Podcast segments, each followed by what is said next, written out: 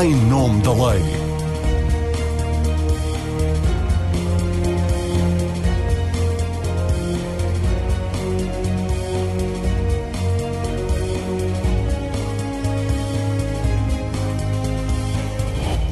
Olá, seja bem-vindo ao Em Nome da Lei. Hoje dedicado a um tema altamente controverso, os youtubers, a influência que têm sobre os jovens, os hábitos de consumo que promovem e os esquemas ilegais, ou pelo menos duvidosos, nomeadamente os cursos para ensinar miúdos a fazer apostas em sites de jogo ilegal ou para investirem em moedas virtuais ou no Forex, um mercado cambial de altíssimo risco onde se ganha e se perde à velocidade da luz. Os youtubers aparecem nas redes sociais com um estilo de vida invejável, casas com piscinas, viagens para destinos paradisíacos, carros topo de gama e relógios de luxo, um mundo que tentam vender como de acesso fácil e que pode conquistar-se com pouco trabalho, apenas com base no risco. Alguns têm milhões de seguidores, muitos menores de idade, adolescentes e até mesmo crianças de 7, 8, 9 anos de idade. São nossos convidados Catarina Ribeiro, professora na Universidade Católica e psicóloga do Instituto de Medicina Legal. O procurador Pedro Verdalho, coordenador do Gabinete de Cibercrime da Procuradoria-Geral da República, Carlos Poiás, professor universitário, jurista ligado à psicologia forense. Contamos também com a participação de alguém que tem trabalhado nesta área das redes sociais e do marketing e que pede para não ser identificado. Sejam todos bem-vindos, espero que o tema seja do interesse de todos, mesmo que não esteja muito familiarizado com as redes sociais, é importante que esteja a par do que lá se passa, porque é lá que vive neste momento a geração futura. Pedro Verdalho, a Procuradoria-Geral da República, além de investigar o crime, tem também a tutela dos direitos e dos interesses dos menores de idade. Pergunto-lhe por isso com que preocupação o Ministério Público acompanha o que se vai passando com os youtubers e o aliciamento que fazem aos jovens para fazerem apostas em sites de jogo ilegal e para venderem e comprarem moedas virtuais e todo o comércio de cursos de formação e consultoria para esses investimentos que está neste momento a ser feito por alguns youtubers? Ora bom, o Ministério Público acompanha vários fenómenos uh, na internet, uns criminosos, outros não.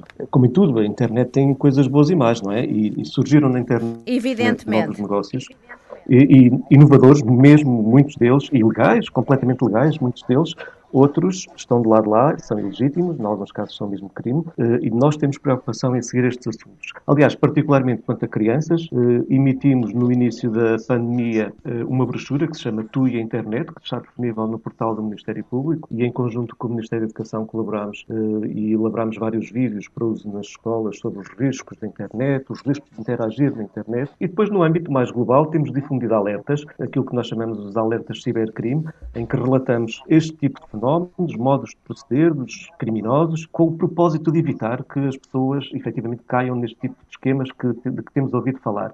Além disso, temos publicado sistematicamente relatórios sobre aquilo que está a acontecer com a criminalidade eh, nesta área e que eh, é algo explosivo, mas eh, a pergunta que a Marina fez não ia ao encontro desse tema, poderei depois. Não, eu perguntava-lhe com que preocupação é que, é que, que estão a, neste momento a acompanhar as informações mais recentes sobre este fenómeno, a Renascença tem seguido de muito perto esta realidade no nosso site, com várias reportagens da minha colega Inês Santos, e ela tem falado de youtubers que promovem apostas de jogo ilegal, outros que fazem consultoria e intermediação financeira sem estarem devidamente autorizados para isso, cursos de formação para compra e venda de moeda virtual. Imagino que o Ministério Público está a fazer a triagem uh, de, do que lá se passa.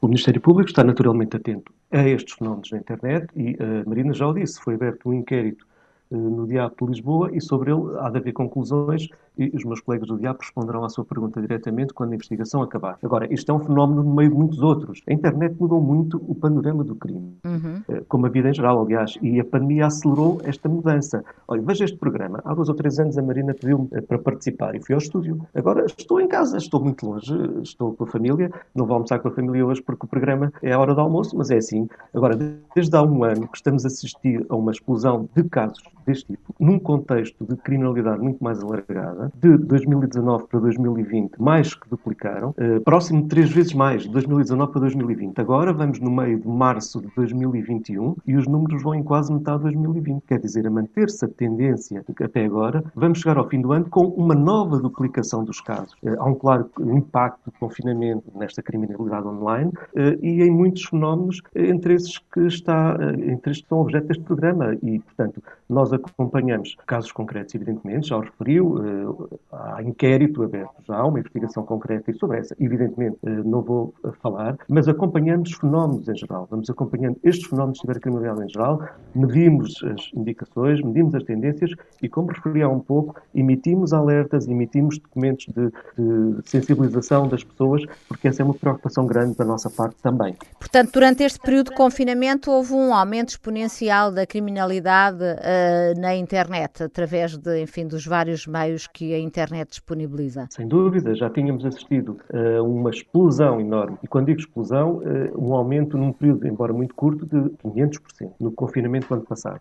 500% de aumento é claramente uma explosão no fenómeno. Uhum. Depois diminuiu a seguir ao confinamento, durante o verão abrandou um bocadinho, no outono voltou a acelerar e agora Neste novo confinamento, voltamos a assistir a um aumento exponencial deste tipo de fenómeno. Uhum. As pessoas estão em casa, as pessoas dependem mais de compras online, têm mais tempo para estar na internet, têm menos coisas para fazer fora de casa porque não o podem fazer uh, e, e, acabam por uh, cair mais uh, neste tipo de enganos online. E eu não estou naturalmente a falar no caso concreto, porque o caso concreto há de ser investigado e veremos se há um engano ou não. Os meus colegas vão chegar a conclusões naturalmente. Mas, mas foi a aberto o inquérito aos cursos de criptomoedas, dirigido pelo Diabo de Lisboa, como já referiu, mas também já tinha sido às apostas de jogo ilegais. Já há resultados dessas investigações anteriores? Há inquéritos uh, concluídos ou, ou, não? Sobre inquéritos pendentes, não posso, como sabe. Eu sei, eu sei, mas concluídos. Como concluídos?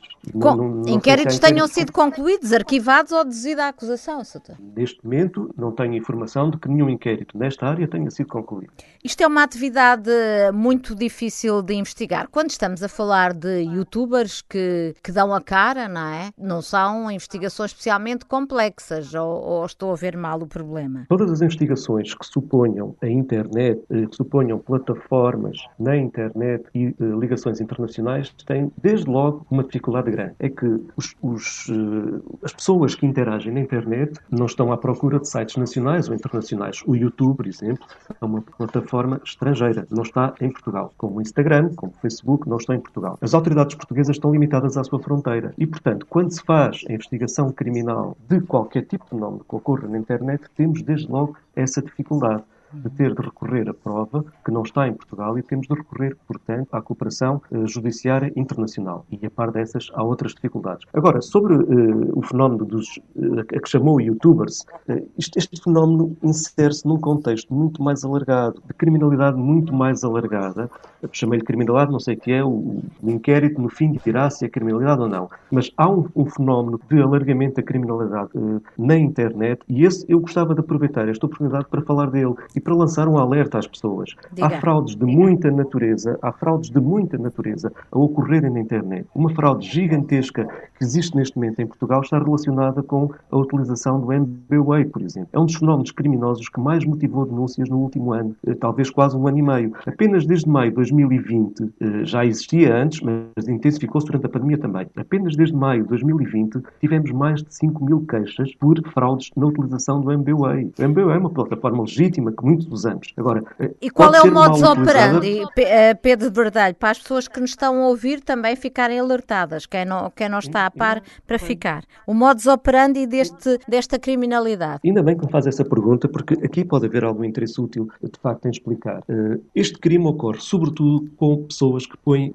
objetos, bens, móveis, automóveis, aparelhos à venda em plataformas de venda online, tipo o LX, por exemplo. Há pessoas que põem coisas à venda e que são abordadas logo de seguida por, ia chamar-lhe criminosos, mas não, não gosto do nome, que telefonam a dizer que querem comprar, sem ver o objeto, querem comprar e querem pagar logo de imediato. E vão mandar alguém pescar o objeto. E dizem que querem comprar com MBWay, com a utilização de MBWay. E aí há duas opções. Ou a pessoa que vende conhece o MBWay e tem MBWay, e então aí o criminoso, porque é criminoso, porque está a praticar um crime de burla, uh, o criminoso desliga o telefone de imediato, passa à frente. Ou então a pessoa não conhece o, o, o, o mecanismo de funcionamento do MBWay e o criminoso, de uma forma ardilosa, convence-o a abrir uma conta de MBWay e, de uma forma extremamente habilidosa, convence-o a dar o código do MBWay com o número de telefone. E diz: Eu vou pagar já de imediato, uh, vai fazer o favor de me dar os códigos. E, na posse dos códigos, convence a pessoa a fazer uma transferência para o uhum. outro, para o criminoso, quando a pessoa julga que está a receber o dinheiro daquilo que está a vender. E pior que isso, depois o criminoso fica com os códigos e vai à conta bancária por via do MBWay, faz outras transferências e faz levantamentos em máquina ATM. E há, há, vari há variações pequenas variações à volta disto e, portanto, o alerta é quando as pessoas põem objetos à venda em plataformas online, eh, já falei no LX, podia falar no Coisas, podia falar em muitos outros, e são abordadas logo a seguir por alguém que quer comprar sem ver, sem querer saber das condições em que está o objeto, sem, sem uh, ver qual é a utilidade efetiva daquilo que quer comprar, mas quer pagar de imediato, isto corresponde a um perfil criminoso. E é importante alertar as pessoas para isto, porque temos diariamente 10, 15, 20 pessoas a queixarem-se que foram vítimas deste fenómeno. Uhum. Que é uma das fraudes mais correntes, como lhe dizia, muitas outras. Há imensas burlas online. Temos assistido desde a pandemia a imensas compras online que não correm bem. E estou a dizer eufemisticamente não correm bem porque são compras feitas em páginas falsas na internet, por exemplo, páginas falsas de marcas desportivas, ou em páginas da internet que prometem descontos de 80% do preço. Uhum. E as uhum. pessoas compram. E depois, claro, não vem nada, ou vem algo que não é, que não é autêntico. Isso acontece muito com marcas desportivas, vêm coisas falsificadas. Até este fenómeno que me fala, youtubers, eh, insere-se num contexto muito maior e eu acho que é importante aproveitá-lo, aproveitar a discussão que a Renascença está a fazer e bem, fez um trabalho interessante de investigação, aproveitar para alertar para outras fraudes eh, que têm ocorrido também, para outras atitudes ilícitas num contexto muito mais alargado na internet. Muito bem, fica esse alerta que penso que é de, da maior eh, utilidade. Eu voltava aqui à questão dos, dos youtubers, enfim, isto é um mundo da internet. Nós hoje íamos centrar nesta questão dos youtubers pelos desenvolvimentos recentes que, que este caso um, tem tido. Referiu que foi aberto um inquérito aos cursos de criptomoedas. Importa dizer que estamos a falar de uma atividade de alto risco, mesmo para adultos. O Banco de Portugal advertiu há umas semanas para o risco de consumir e utilizar ativos virtuais como as bitcoins devido à enorme volatilidade do preço da moeda virtual e da falta de transparência na informação que está disponível. Não estamos, pois, a falar de uma brincadeira inofensiva e muito menos de uma brincadeira sem consequências. Os cursos de criptomoedas foram denunciados por uma petição pública apoiada inclusivamente por vários youtubers e que pede às autoridades judiciárias que investiguem o crime por enriquecimento desonesto que envolve oito youtubers portugueses. Como eu disse no início do programa, temos connosco alguém que conhece bem a realidade de que estamos a falar e que pede para não ser identificado. E essa é mesmo a primeira pergunta que lhe faço. Porquê o pedido de anonimato? De que é que tem medo? Deixe-me esclarecer que não são oito youtubers que estão referidos na tal petição. Uh, quem está referido na petição são três ou quatro youtubers e os restantes são meramente influencers que, que têm vários milhares de seguidores na, na rede social Instagram. Uh, portanto, não estamos só aqui a falar de youtubers, estamos a falar de, outro, de outros influencers de outras plataformas. Respondendo à sua questão, um, eu, eu, não me quero identificar porque tenho algum medo de sofrer represálias, porque estas pessoas, estamos a falar de pessoas que, na minha opinião, não têm, não têm qualquer ética ou valores morais e, e se elas se sentem à vontade para estar a enganar milhares de pessoas na internet internet diariamente, uh, também acho que seriam bem capazes de pagar a alguém para fazer mal uh, a uma pessoa que lhe está a arruinar o, o, seu negócio. Mas isso é uma especulação que faz, não, tem, não recebeu até agora ameaças contra não. a sua integridade física? Já houve ameaças, inclusive, não à minha pessoa, mas a pessoas que, da minha área que colaboram em tentar combater esses criminosos. E essas pessoas apresentaram, apresentaram queixa? Conseguem identificar sim, o autor? Sim? Uhum. Sim, foram apresentadas queixas. O, o que é que anda a passar-se nestes últimos tempos no, no YouTube português e com outros influenciadores de outras redes sociais como o Instagram? Como diz, que negócio é este que anda a ser feito para aliciar jovens e alguns mesmo menores a fazerem investimentos de risco? Eu acho que, que nos últimos dias uh, surgiu ao baile o tema dos youtubers por causa de, de, de, dos, dos maiores youtubers de Portugal. Eu não sei se posso referir o nome aqui, mas na pode, realidade pode esse referir. youtuber que está. É, é do domínio Ok. público. Ok, o Window eu acho que, hum, que estão a,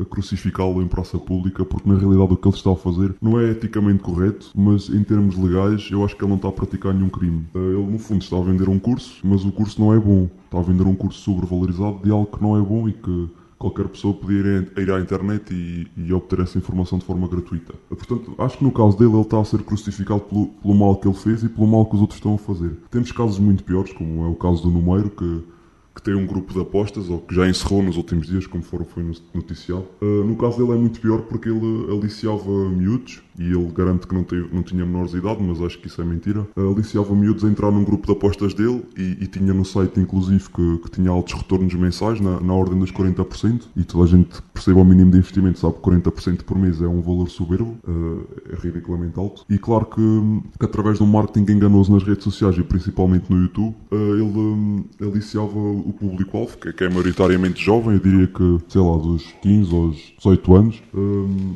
entrar nesse tal grupo onde prometia grandes, grandes valores. E depois lá está, tem aquela questão de, no caso dele, ele, ele ser, estar provado que ele não, não passava faturas, que pedia, pedia transferências para o, para o Revolut, uh, inclusive abriu uma conta premium no Revolut com sede na, na Bélgica, e há diversas provas disto que eu estou a dizer, eu não estou, não estou a especular, são factos, uhum. uh, em que ele pedia aos seus clientes para fazerem estas transferências de forma a tentar pronto, fugir ao fisco.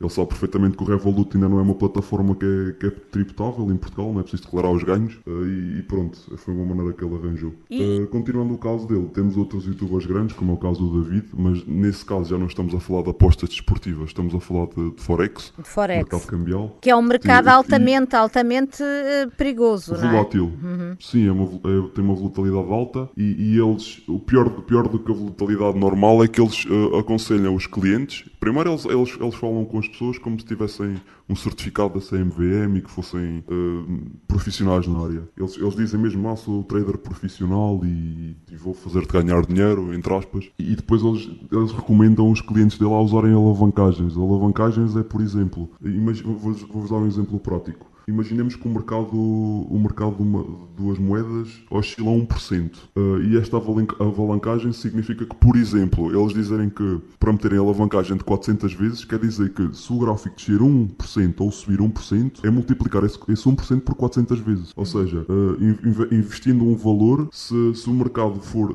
for no sentido oposto daquilo que foi investido, perde-se logo tudo em, em, apenas 1%, porque é 1% vezes 400. Uhum. Bastariam 100%. Uhum. Bastariam 100 vezes alavancagem. Deixa-me continuar. Aqui na, na, Europa temos, temos uma corretora que, que, opera de um lado legalmente e do outro lado ilegalmente. Um lado legal, o lado legal é que permite uma alavancagem máxima de 30 vezes. E, e essa alavancagem é permitida pela Europa, pela, por uma lei qualquer, que não sei, não sei uh, especificar. Mas esses, esses tais youtubers recomendam, no caso do David, recomenda usarem a outra, a mesma corretora, mas a que não tem, não é legal, porque permite uma alavancagem de 400 vezes. Sendo que na Europa o máximo seria 30 vezes. E pronto, eles aliciam muitas pessoas através de, do seu estilo de vida, a ostentação e carros de luxo. Portanto, claro isto seria uma muitas... corretora para utilizarem uma corretora uh, uh, sediada fora, de, fora da Europa e, portanto, utiliza uma, uns valores de alavancagem que, que fogem àquilo que são elas, as regras impostas no mercado europeu. Sim, elas estão sediadas em paraísos tipo Chipre, Chipre e Malta. Essas, não sei se posso chamar de paraíso fiscal. São, sei, são países, um... são países da União Europeia. Sim, mas esse país tem tipo para, para casas de apostas e corretoras, eles conseguem ter leis, uhum. leis que não se aplicam na Europa. Mais favoráveis. Uh, não sei se o Pedro uh, Verdalho quer, quer comentar uh, o, que, o que aqui acabou de, de ser dito, nomeadamente esta, esta informação relativa à corretora, à publicidade enganosa que é feita por, por alguns youtubers. Quer, quer Pedro Verdalho ou. ou... Não, não, não, não, não quer, não pode. Um caso de investigação investigação. Okay. Trata-se de um caso de investigação. Muito bem, então passamos. A Marina já avançou, mas eu não lhe disse sobre o que, é que era a investigação. Claro, passamos. não posso falar sobre casos concretos. Claro, então passamos, passamos à, à frente. Eu depois já vou uh, fazer esta pergunta ao, ao Carlos Poiares, mas entretanto ainda queria questionar aqui o nosso, o nosso jovem participante neste debate que pede o anonimato para nos explicar tu, a tua área, o marketing, exatamente. Uh, Perguntava-te, os jovens que, enfim, que são influenciados por estes influenciadores vão muito atrás de este estilo de vida, dos casas com piscina, dos Ferraris, Lamborghinis, dos Rolexes, das viagens ao Dubai e às Maldivas, não é? E o raciocínio é, se ele conseguiu com estes investimentos, eu também vou conseguir. É esta, é esta a, a mensagem que estes youtubers uh, transmitem aos seus seguidores, não é? Exatamente. Uh, mas para além de, de, jovens e crianças, eu acho que eles, não, eles, em termos de crianças, não conseguem enganar muito porque elas não têm poder de compra, sejamos, sejamos honestos. Mas jovens e jovens adultos, eles conseguem enganar muito facilmente porque lá está, eles, elas são esses tais clientes, esse tais, tal público-alvo acha que também vai conseguir alcançar aquele estilo de vida e, e ganha ambição, não é? Eles, eles passam uma certa ambição e segurança naquilo que estão, que estão a dizer e, e mentem, mentem muito bem. Têm um discurso mesmo espetacular porque eu acho que eles mentem tão bem que se conseguem enganar eles próprios. Uhum. E já, no, no, fundo, acreditam nas suas próprias palavras.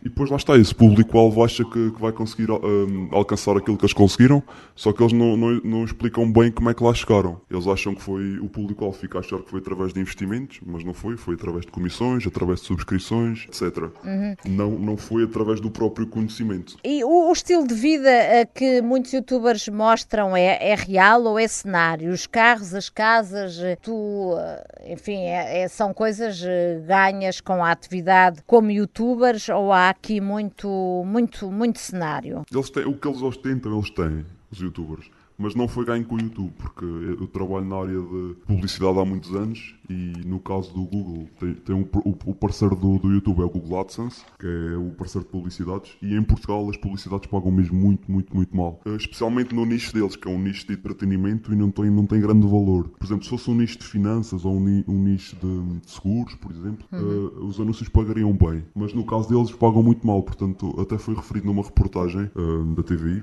não sei se posso referir. Pode, pode, podes referir, claro que sim. Com o youtuber em questão que está, que está, a, ser, que está a ser alvo de investigação o Windows, que ganharia entre 400 a 500 mil euros por ano só com o YouTube. Isso é totalmente mentira e é totalmente impossível em Portugal. Uhum. Se estivéssemos a falar do, do, dos Estados Unidos, Canadá, por exemplo, aí seria possível, mas aqui em Portugal é muito, muito, muito, muito difícil fazer esse valor em Portugal. É, nem, nem de perto, nem de perto. Uhum. Eu diria que talvez 10% desse valor, sim, é uhum. alcançável. Mas fora disso, não. Portanto, o, os ganhos que eles têm têm que ser investimentos externos aos ganhos que as publicidades lhe dão no YouTube, nunca diretamente às publicidades. Uhum. A não ser que façam patrocínios a marcas e façam uma publicidade mais direta, uma publicidade que é paga diretamente. Penso que ficou, ficou claro. Carlos Poiares, de que crimes podemos estar aqui a falar e que molduras penais? Quando falamos aqui de publicidade enganosa, quando falamos de, de cursos que, cujo conteúdo afinal está na Wikipédia, está aqui uma burla em causa ou não, e que, de que molduras penais estamos aqui a falar? Uh, há uma série de questões que foram aqui colocadas, quer pelo Dr. Pedro Verdelho, quer pelo, por este convidado, que eu gostaria de fazer uma, alguma referência. Fácil. Para onde nós estamos aqui a viver num contexto em que, como a doutora Marina começou por explicar, há toda uma imagem que é passada através da net e faz parte, digamos que, dos riscos que a net também comporta, a par das vantagens que traz, mas que é uh, uma vida de mais ou menos faustosa, de condições facilitadas, de acesso uh, a tudo à distância de quase nada. Isto vai encapotando um mundo de vigarice e de burlas, com todas estas formas de propor uh, ganhos inusitados, em que os incautos caem. Aliás, o seu convidado agora referia que um, os mais jovens não têm poder de compra para entrar nisto, mas sabemos que muita gente, ou pela, pela imagem que é passada, pela expectativa expectativas de ganhos fáceis, muita gente adulta e com a idade que se diria já para ter juízo entra facilmente nestes esquemas todos. por vezes até parece que, e todos nós se calhar já recebemos, uh, quando estamos ligados à internet, umas mensagens com caras mais ou menos credíveis, incluindo da política, que oferece, falam de ganhos fabulosos com bitcoins e, e coisas parecidas. Uhum. Portanto, está aqui montado um esquema. Uh, não quero fazer considerações de tipologia uh, criminal, porque não sou penalista e trabalho muito menos no direito nos últimos anos. Mas a verdade é que parece que haverá por trás de tudo isto associações criminosas uh, que estão a servir-se daqueles que, com ideias de poder enriquecer facilmente e alcançar os tais níveis de vida invejáveis, acabam por quê? Segundo lugar, há aqui uma questão que há pouco o Pedro Verdelho referiu e com a qual eu concordo inteiramente.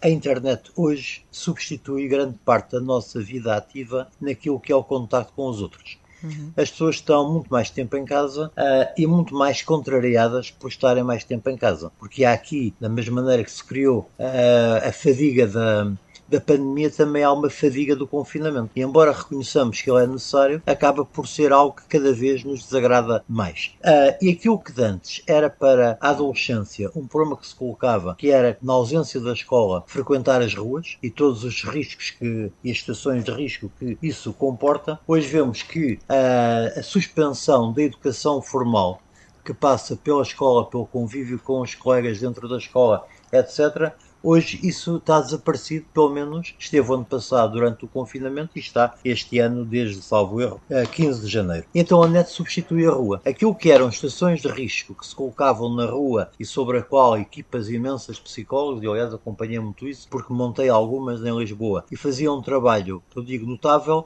isso hoje está impedido. E portanto as pessoas estando mais em casa, navegando com alguma facilidade, porque reconhecemos uma coisa, por muito que as pessoas se queixem e se digam que não há computadores para as não sei o quê, a maior parte da população dispõe de computador de acesso à internet e vai navegando. Navegações que muitas vezes deixam os pais altamente descansados porque a criancinha é muito sossegada, está agarrada ao computador. Uhum. Só que nesta aparente tranquilidade do sossego da criancinha, temos por trás algo muito pior, que são todas as propostas que a internet comporta. Mais ao caso Poiares, eu ouvi vários pais dizerem que os miúdos estavam a acompanhar as aulas e perceberam a dada altura que simultaneamente podiam estar a seguir youtubers e portanto eram dois em um. Perfeitamente. Uh, portanto, isto demonstra que foram criadas, entretanto, condições que decorreram também da pandemia são os efeitos secundários que um dia esperemos sejam estudados, em que, na ausência da, do sistema formal de educação, uh, os jovens, as crianças, os adolescentes têm uma facilidade muito grande de circular uh, por meios onde todas as propostas parecem tentadoras. Porque não nos esqueçamos que uma proposta verbalizada na rua pode ser tentadora, mas com o colorido, com todo o charme que ela comporta em mensagens bem feitas ao nível da internet, se torna muito mais importante. E há pouco falávamos dos influenciadores. Influenciadores influenciadores não são mais que a versão não química daqueles que, aliás, já na minha geração apareciam à porta dos liceus a oferecer umas substâncias que se fumavam e que davam uma alegria, uma euforia fantásticas. Portanto, aqui não há uma mudança de registro, há uma mudança de objeto. Uhum. E continuamos, creio eu, mas tem aí, tem aí o Dr. Pedro Verdeiro, que é um jurista ilustre e que saberá explicar isso muito melhor do que eu. Estamos aqui no campo da, do convite a algo que comporta uma série de riscos que não deixa de colocar o indivíduo que o faz, os influenciadores, no papel de presumíveis uh, delinquentes. Claro. Ora, isto implica o quê? Implica, sobretudo, que há uma uma triangulação que é fundamental nisto tudo, que é primeiro assentar numa política de educação, uma política de educação que tem que desenvolver a todos, não apenas aos educadores formais, mas a todos, a toda a comunidade. Segundo lugar, a promoção da cidadania, porque se tivéssemos mais investimento ao nível da promoção da cidadania como ao nível da saúde mental, estas coisas produziriam menos efeito. Porque repare que muitas vezes já é possível com estas ofertas que uh, um jovem, um adolescente, inclusive, percebam que não há ganhos de 500 mil euros no prazo de um ano praticamente sem fazer nada. Ou seja, estas propostas que são altamente tentadoras pela rentabilidade que alegadamente comportam, eh, não é difícil perceber se houver um trabalho de prevenção que estamos a falar de algo que é impossível. Claro, o Carlos Poiares, mas o embrulho é muito bonito, não é? Uh, e depois Os estes youtubers falam muito próximo das pessoas, respondem inclusivamente a mensagens, têm uma lógica de proximidade, também contribui para, para, para eles conseguirem influenciar tantos jovens. Mas, uh, doutora Marina, não é nada de novo está é mais bem embrulhado, como disse. Repare que isto é a mesma coisa que ver uma fila. Eu lembro até de um livro do Tabuki que ele fala disso, uma fila de indivíduos a comprar, passa para o boiçado lá a costas por 10 euros, à porta do cemitério dos prazeres. Na altura era, eram 500 paus, que ainda não via euros, quando ele escreveu o romance. Portanto, nós estamos aqui uh, com uma oferta, que é uma oferta aliciante para pessoas que estão ali na tangência fronteiriça entre uh, norma e desvio e que facilmente entram nestas uh, propostas. Isto implica agora implicará futuramente a necessidade de reforçar a intervenção psicológica, porque os danos que isto vai causar em termos de saúde mental, juntando aos danos que o confinamento inevitavelmente também está a, criar, ainda ontem vimos que uh, o governo, através do Alto Comissariado, ou através do professor Miguel Xavier, diretor sim. do Programa Nacional de Saúde Mental, mental falava de uma coisa fundamental que é os cuidados de saúde mental domiciliários, que é fundamental porque nós neste momento com todo este tempo de confinamento um, e com todo este tempo de lei da selva no meio da internet, estamos a vivenciar situações graves. Carlos, Carlos Poiares, é, é, é, muito importante o que acaba de dizer uh, e dá-me a passagem uh, para a Catarina Ribeiro, que é psicóloga, exatamente, e a quem eu pergunto esta lógica de dinheiro fácil, esta forma de estar baseada no ter e no parecer e não no ser, pode ser corrosiva ou não para o futuro deste destes, destes jovens? Uh, eu queria aqui uh, repescar algumas ideias, Marina,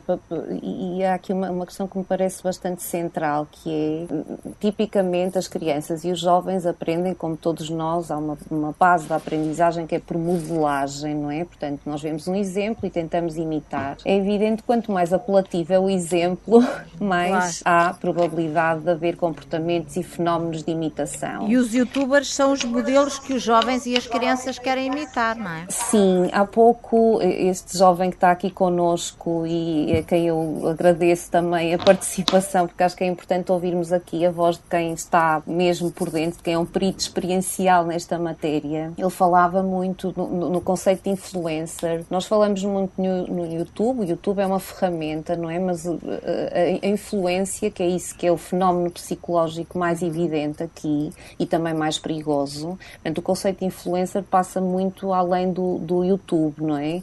Nós temos Passa, está muito no Instagram. Oh, está oh, muito Catarina, no Instagram. Deixe-me perguntar-lhe uma coisa. Porquê é que a nova geração é, é tão marcada pelo desejo de ser influenciador, de ser popular, de ser seguido por tanta gente? O que é que é esta luta no Instagram por ter mais seguidores e fazer tudo para ter mais seguidores? Oh, Marina, não é só aqui... para ganhar dinheiro. Não, não é só para ganhar dinheiro. Há aqui questões que têm a ver, primeiro, com mudanças culturais e uma delas é o imediatismo. O prazer imediato é algo que nós fomos conquistando com a civilização, enquanto eh, isto é, é uma questão civilizacional, não é? Portanto, nós tínhamos que trabalhar muito para chegar até um determinado sítio, nomeadamente porque não havia facilidade transportes, não havia facilidade de obter as coisas muito rapidamente. Nós, neste momento, temos as coisas à distância de um clique e não podemos negar que isso traz imensas vantagens. Eu acho que os psicólogos e as pessoas que trabalham no comportamento não devem demonizar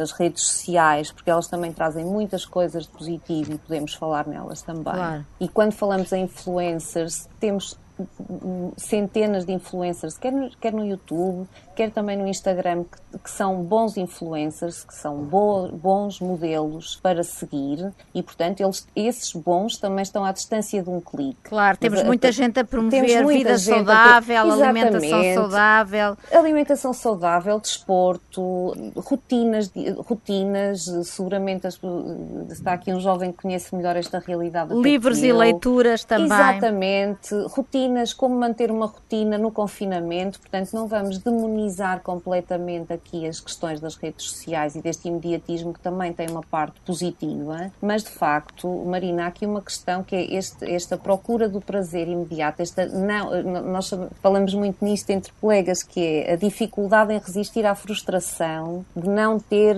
as, as, as coisas no imediato. Uhum. Ou seja, o adiamento da gratificação é algo que é muito típico de uma geração que tem tudo de forma muito rápida, não é? Até os pagamentos, não é? Nós neste momento, há, há pouco o doutor Pedro Verdalho estava a falar no MBWay, é incrível como é que nós neste momento temos uma facilidade enorme em comprar uma coisa, basta clicarmos no número de telefone de uma pessoa e, portanto, estes, estes, estes miúdos não inventaram imediatismo, eles são, fazem parte desta cultura e e, e Mas, ó Catarina, é uma cultura, cultura, que está a perder a resiliência, não é? Exatamente. Isto, o grande perigo deste tipo de cultura é eh, nós não podemos eh, criar, eh, e eu, eu estou, estou, a utilizar até uma expressão que, que não é muito meu hábito, que é uma expressão demasiado afirmativa, mas não devemos criar a ideia de que é possível viver e crescer saudavelmente sem nos frustrarmos, sem termos contrariedades, sem termos que adiar eh, o nosso pedido e tê-lo mais tarde. Uhum. Isto é uma uh, educar crianças e jovens para uma ausência de frustração, ausência de, de, de qualquer tipo de contrariedade é uma uh, é uma pólvora para o aparecimento de problemas de saúde mental. Uh, e esta questão, porque, porque é que é muito é, é, muito apelativo olhar para o Instagram e olhar para o YouTube e perceber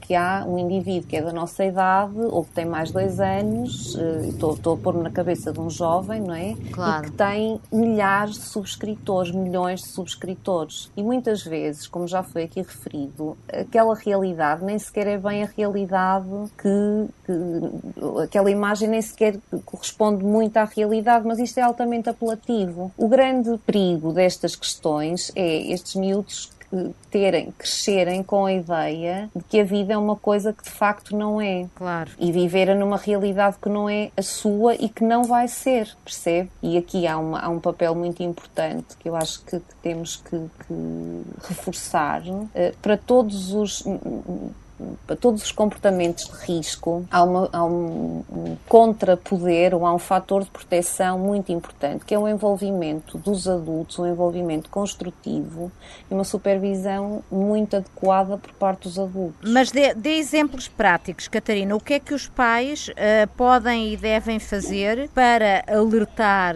os, os seus filhos para os riscos, quer de, uh, de correrem riscos imediatos, uh, porque neste, neste uhum. tipo de, de, de, negócios que envolvem dinheiro, quer, quer criando essa incapacidade de resistência à adversidade, à uhum. frustração, uhum. que é uma coisa também altamente preocupante e que, e que marca, pode sim. marcar uma geração, não é? Sim, sim. Eu o que é que os pais devem fazer? Não, não há soluções milagrosas, eh, Marina, e acho que todas as pessoas que estão neste, neste, neste painel eh, concordarão comigo porque estão muito por dentro desta, destas lógicas e destes comportamentos mas a primeira, eh, eh, uma das primeiras ferramentas é os próprios pais terem literacia sobre estes perigos, ou seja, as pessoas estarem informadas e saberem, fala-se em bitcoins, em nestas alavancagens, etc. O que é que isto é?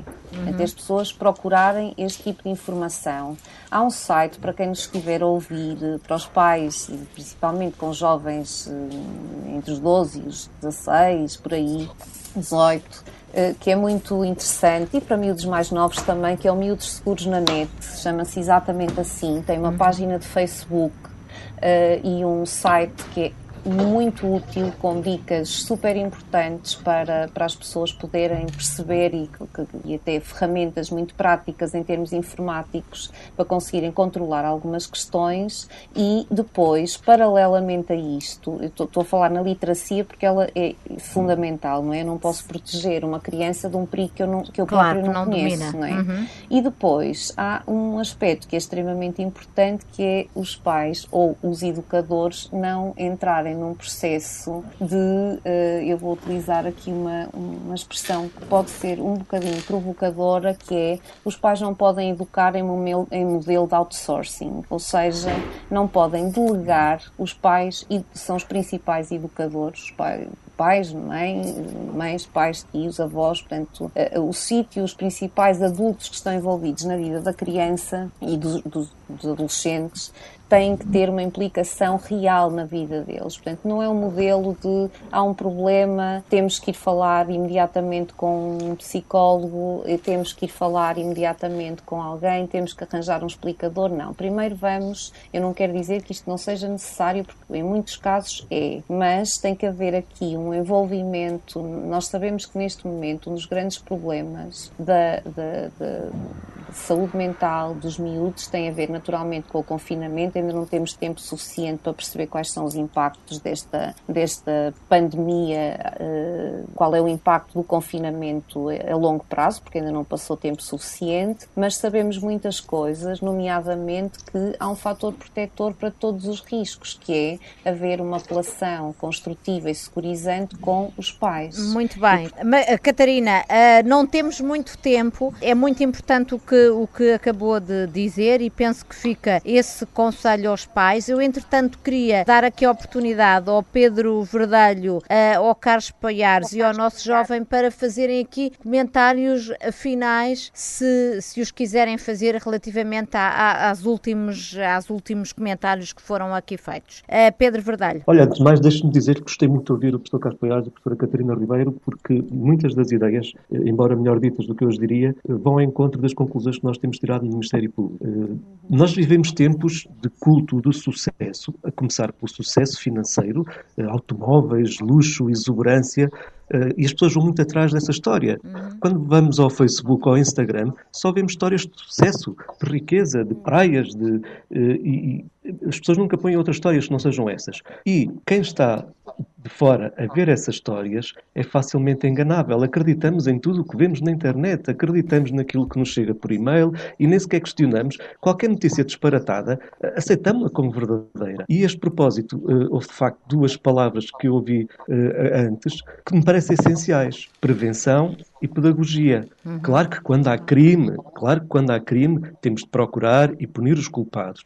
E neste contexto é evidentemente a função primordial do Ministério Público, eh, mas esse não pode ser o principal caminho coletivo. Eh, o caminho coletivo para derrotar este tipo de fenómenos criminosos na internet tem de ser a pedagogia da prevenção, a sensibilização das pessoas, criar a consciência dos riscos que se correm online.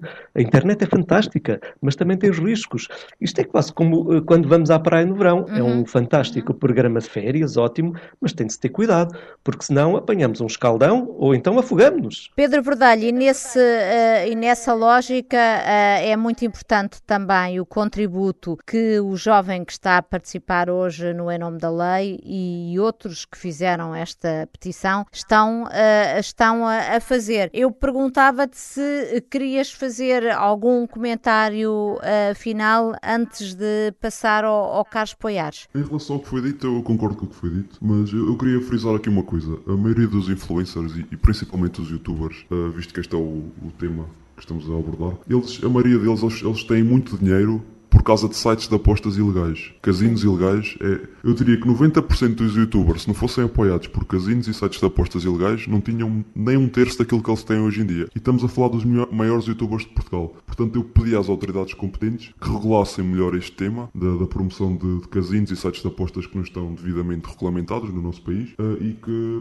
e que vissem bem este ponto, porque é assim, eles estão a influenciar, neste caso aqui concreto, eles conseguem influenciar pessoas mais jovens, eh, garotos mesmo, porque é, hoje em dia bastante fácil um miúdo ir à carteira do pai, tirar o cartão e meter 10 euros num casino online. Extremamente fácil. E, isso e, acontece, isso acontece. Acontece. Sem dúvida, não tenho qualquer tipo de dúvida. Aliás, eu quando era mais jovem, eu, eu às vezes ia ao cartão da minha mãe e trava um ou dois euritos no cartão. Isto é extremamente fácil hoje em dia. Claro. E é preciso uh... lembrar que o risco é uma coisa que todos nós já fomos jovens e sabemos que o risco é uma coisa que tem tudo a ver com a adrenalina que, que os jovens, eh, enfim, tanto precisam numa determinada eh, fase da, da nossa vida. Todos nós sentimos isso, não é? Exatamente, exatamente. É... Portanto, eu deixava aqui um apelo final só uh, para as autoridades competentes regularem mais este, estas promoções ilegais, porque porque muita, muita gente está a fazer muito dinheiro com isto e por outro lado há muita gente a perdê-lo porque eles não estão a ser pagos a preço de ouro pelos casinos e os casinos não estarem a receber nada, não é? As pessoas que lá vão perdem o dinheiro quase tudo. Pedro Verdalho. Um apelo que queria deixar fazer. Pedro Verdalho, fica, fica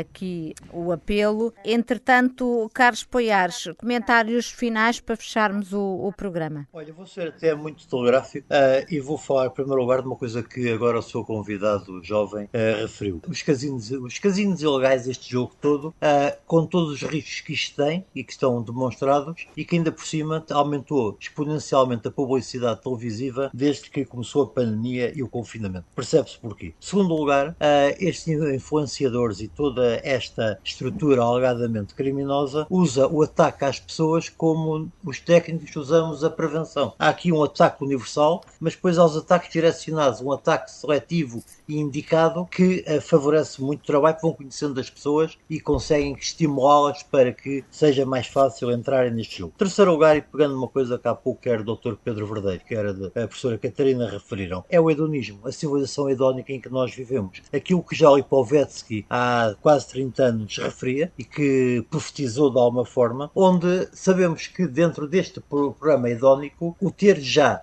o ter imediatamente, o ter sem esforço, a conquista acaba por ser uma solução para muitos uh, dos indivíduos que caem, jovens ou não jovens, caem nesta situação. Último lugar, a questão da família, que há pouco a professora Catarina referiu. É verdade que a família é fundamental na prevenção, mas não nos esqueçamos que, por déficit socioeducativo, uh, por disfuncionalidades várias, por vezes a família, por muitas loas que cantemos à família, a família é o lugar mais perigoso do mundo, onde todos os abusos, todas as violências, todas as frustrações, todo, tudo é criado. Portanto, nós temos que confiar na família, obviamente, mas tendo muita atenção que há famílias uh, disfuncionais por diversas razões que acabam por ser não fatores de proteção antes fatores de risco. E, portanto, uhum. isso aí implica que uh, quer os dispositivos uh, de controle social formais públicos, quer a comunidade, tenham um papel também interventivo no sentido de desconstruir, desconstruir muito do que é uma realidade que parece fácil e ocupar um lugar que, infelizmente, por razões que não são culpadas,